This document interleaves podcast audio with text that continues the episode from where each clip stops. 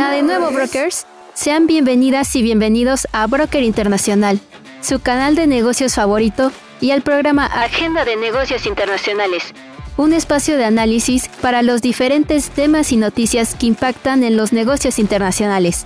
En cada episodio se analizará la dinámica para informar sobre los cambios ocurridos en el entorno empresarial. Todo esto acompañado de un equipo conformado 100% por estudiantes.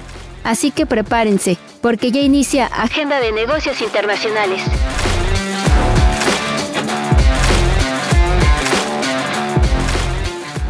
Hola a todas y todos.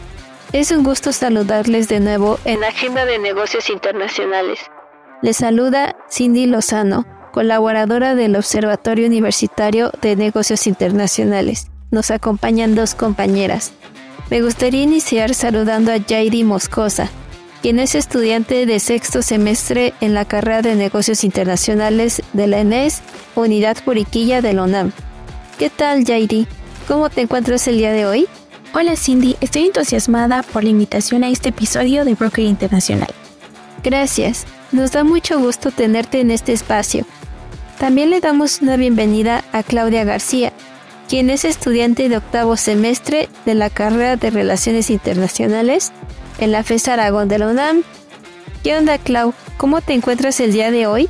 Hola a todos quienes nos escuchan. Es muy grato para mí poder estar el día de hoy con ustedes. El día de hoy abordaremos algunos eventos importantes que acontecieron internacionalmente durante la semana. En ese sentido, y para ir contextualizando a todas las personas que nos escuchan, en los últimos días salieron diversas noticias que necesitan un seguimiento debido a su relevancia.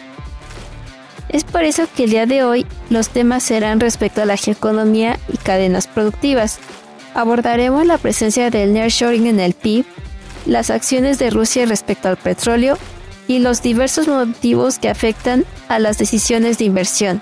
Así que quédense con nosotros, ya que iremos ahondando en todos estos temas tan interesantes a lo largo del programa.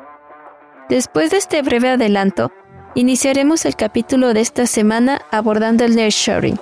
Dando un pequeño resumen de lo que es, iniciaremos explicando que se trata de una estrategia la cual consiste en relocalizar la operación comercial de una entidad a un país más cercano, a fin de disminuir los costos. En este sentido, se hace necesario analizar la propuesta, que busca obtener un beneficio económico para México. Sin embargo, tengo entendido que es complicado determinar con seguridad la contribución del nearshoring en el PIB mexicano. Pero Yairi, ¿conoces el motivo?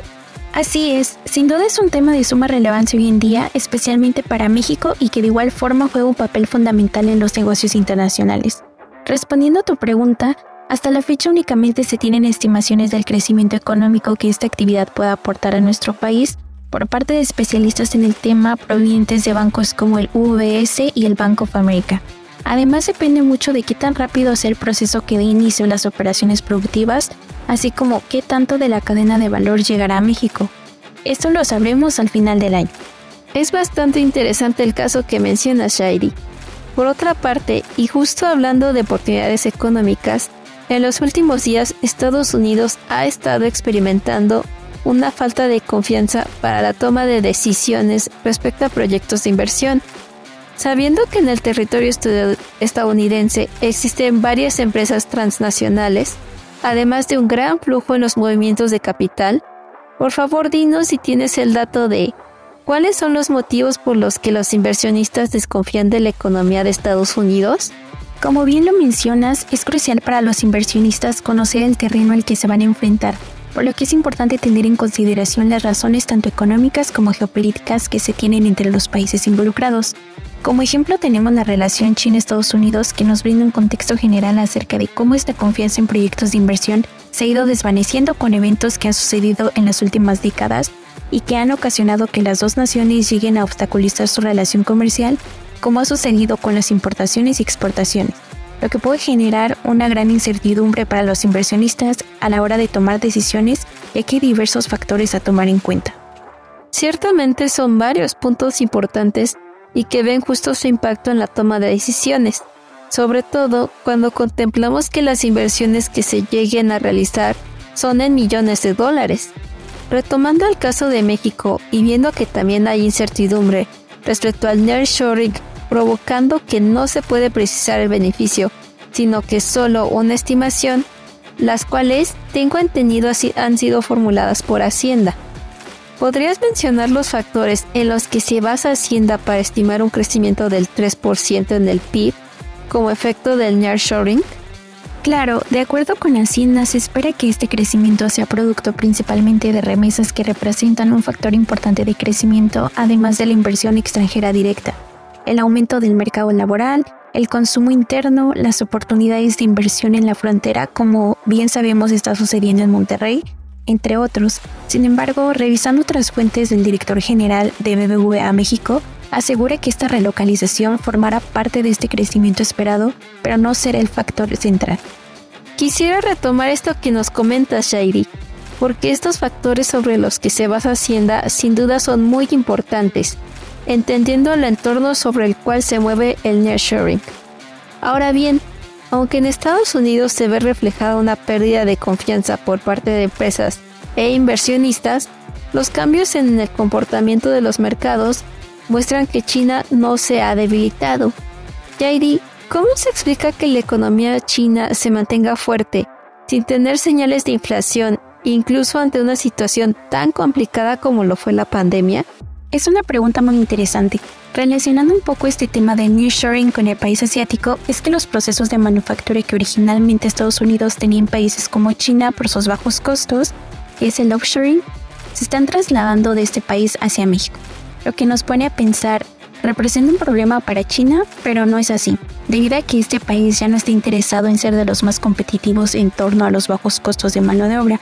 Al contrario, está pasando de ser hecho en China a creado en China, lo que nos ayuda a responder la pregunta inicial, ya que el gigante asiático se está empeñando en mejorar diferentes aspectos como el tecnológico, el automotriz, las telecomunicaciones, aunado a la gran apertura del comercio exterior que ha permitido incrementar el PIB del país. Lo que sí es que con la inflación mundial, tanto el índice de precios al consumidor como el empleo se han mantenido estables a diferencia de otros países. Si bien la economía presenta altibajos, cabe decir que han sabido mantenerse y recuperarse a pesar de los eventos que se han presentado, y que seguramente lo que ha hecho que China sea la segunda economía mundial se debe al conjunto de acciones tomadas en estas últimas décadas. Gracias por darnos mayor contexto sobre el patrón seguido por China y que sin lugar a duda le ha funcionado. Por otra parte, Claudia, ¿tienes información para compartirnos acerca de economías nacionales? Partiendo de esto, me gustaría abordar el accionar de Rusia ante las sanciones impuestas por Occidente respecto a los hidrocarburos y en específico, ¿cuáles son algunas medidas que han aplicado el presidente Putin sobre la producción petrolera? Para contextualizar, cabe destacar que las sanciones occidentales sobre el petróleo ruso ya empezaron a sacudir los cimientos de la economía y las finanzas públicas del país. Los ingresos públicos derivados de la venta de energía cayeron en enero un 46% respecto al mismo mes del año anterior, esto hasta marcar su menor nivel desde la pandemia. Según el Ministerio de Finanzas de Rusia, debido al desplome en las entradas de caja del Kremlin, se suma el gasto voraz de la guerra. La confluencia de ambos factores es lo que ha llevado al gigante euroasiático a registrar su mayor déficit fiscal para un enero desde el derrumbamiento de la Unión Soviética en 1991. Es por ello que el gobierno de Vladimir Putin hará un recorte del 5% sobre la producción petrolera y esto es un movimiento con el que trata de estabilizar unos precios que están en caída libre con ello, el casi medio millón de barriles que dejará de extraer en los próximos meses equivale más o menos a la cantidad de que Rusia ha dejado de poner en los mercados internacionales en los últimos meses. Con base en lo que nos comentas, es posible comenzar a dilucidar que Rusia está estructurando estrategias orientadas a frenar las pérdidas de sus refinerías. Aunque también sería importante cuestionar en el marco de la economía rusa y su impacto en las empresas si Moscú se encuentra buscando nuevos compradores para su petróleo, no solo se encuentra en búsqueda, de hecho ya los tiene en puerta, esto según datos del viceprimer ministro Alexander Novak. Rusia, quien dijo, habló en referencia a los países que no han sancionado a Moscú, por su invasión de Ucrania, planea vender más del 80% de sus exportaciones de petróleo a lo que llama países amigos en 2023. Añadió que estos países también recibirán el 75% de los productos petrolíferos refinados de Rusia y que Moscú seguirá buscando nuevos mercados. Asimismo, Rusia ha incrementado las ventas con descuento a China e India, en particular desde que se vio afectada por las sanciones occidentales y un tope de precios del G7 diseñado para limitar su capacidad de financiar la guerra de Ucrania con los ingresos del petróleo. Con todo esto, se intuye que no solo con Rusia, sino que a nivel mundial ha estado existiendo complicaciones en el sector empresarial. Retomando un poco el tema que nos comenta Jairi y relocalizándonos en México, las cadenas de producción han tenido alteraciones por efectos diversos, entre ellos el ya comentado nearshoring. Pero justo para tener más contexto de esto, ¿existen retos o circunstancias que generen desconfianza en el sector empresarial mexicano? Y de ser así, ¿nos podrías mencionar algunos? Es claro que con los cambios en las cadenas de producción que se originaron a raíz de la, de la pandemia por COVID-19 y a nivel mundial, los especialistas ven en México oportunidades para que empresas de manufactura puedan ubicar sus cadenas productivas en la geografía nacional. Sin embargo, claro que existen retos, como lo es la generación de energías limpias, los cruces en la frontera con Estados Unidos, ya que generan una desconfianza en el sector empresarial. Todo esto lo aseguró Sergio Gómez Lora, representante del Consejo Empresarial Mexicano en Washington sí que es un tema de suma importancia, ya que el área empresarial es clave para la economía de las naciones. He ahí su relevancia. Sin embargo, ya que los negocios y las cadenas productivas involucran a diferentes actores en el proceso, sería prudente saber qué opina el director institucional y de negocios internacionales de Tenaris, sobre todo porque tener la visión gerencial de esta empresa permitiría saber desde la óptica directiva el entorno de la competencia entre los diferentes sectores comerciales. Es necesario replantear los objetivos económicos de Estados Unidos y México en aras de generar factores de confianza y coordinación que abonen a la inversión en la construcción de infraestructura para la manufactura y consolidar rutas sólidas para el comercio. Shannon O'Neill enfatizó que el 90% de las cadenas de suministro a nivel mundial se encuentran localizadas en regiones de Asia, Europa y América, de las cuales el 40% se enfoca en Norteamérica, por lo cual urge a los gobiernos locales generar una agenda que les permita sacar provecho de esta oportunidad. Con esto que nos han comentado sobre las diferentes noticias y temas con gran relevancia, también quisiera preguntarles a ambas, y desde su perspectiva, ¿cómo percibieron este entorno tan dinámico y complejo por el que atraviesan no solo los negocios internacionales, sino la economía y política, ya que se englobaron temas relativos a la pandemia, la inflación, las recesiones y en las mismas cadenas productivas? Lo interesante de todo esto es que no son temas aislados y que si alguno de estos se ve afectado, posiblemente los demás también, ya sea de manera positiva o no. Es claro que la pandemia ha conducido a transformaciones definitivas o momentáneas en los campos ya mencionados, pero es relevante mencionar que las consecuencias a las cuales deberíamos darles un mayor enfoque son aquellas que nos remiten a la crisis económica, la desocupación y al incremento exponencial de la pobreza. Muchas gracias por compartirnos estos breves pensamientos que sintetizan bastante bien los temas abordados el día de hoy. Sin duda hay que mantener un seguimiento al desarrollo de cada uno y observar en el futuro de qué manera finalizó o evolucionó.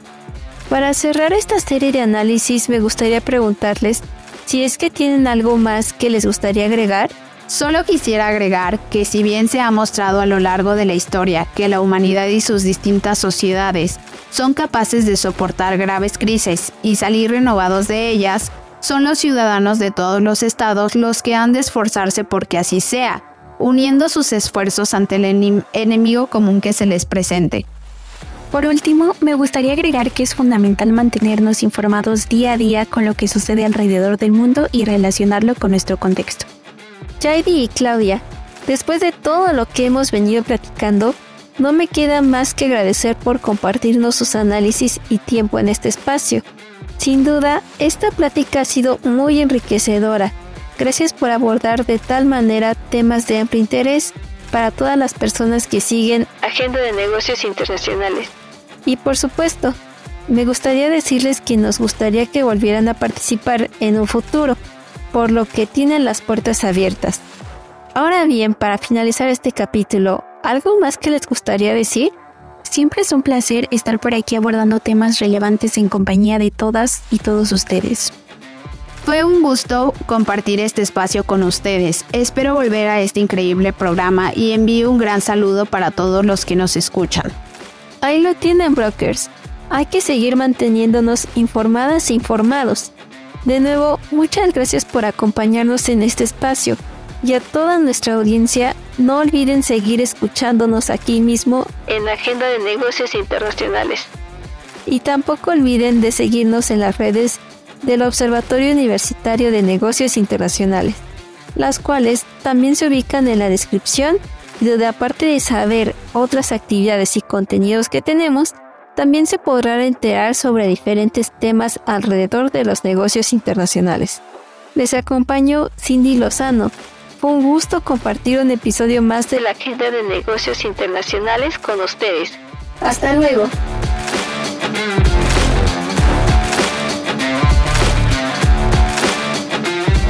Los comentarios emitidos en este programa son resultado de los análisis y opiniones de las invitadas. No representan la postura oficial de la UNAM ni del proyecto. Esta fue una emisión de Agenda de Negocios Internacionales producto del proyecto PAPIT IA 300922, Innovación en las relaciones económico-productivas en el capitalismo cognitivo y su intermitencia por la pandemia por SARS-CoV-2. Responsable del proyecto, Abdiel Hernández Mendoza. Producción, Aarón Miguel Hernández Martínez. Guión, Angélica Cruz Pérez y Arturo Daniel Cruz Domínguez. Conducción, Cindy Eileen Maceda Lozano. Invitadas, Jairi Celín Moscosa Hernández y Claudia Lisette García Reyes. Musicalización Hip Hop Rock Beats de Cube Sounds. En la voz, Cindy Eileen Maceda Lozano. Continúen escuchando Agenda de Negocios Internacionales.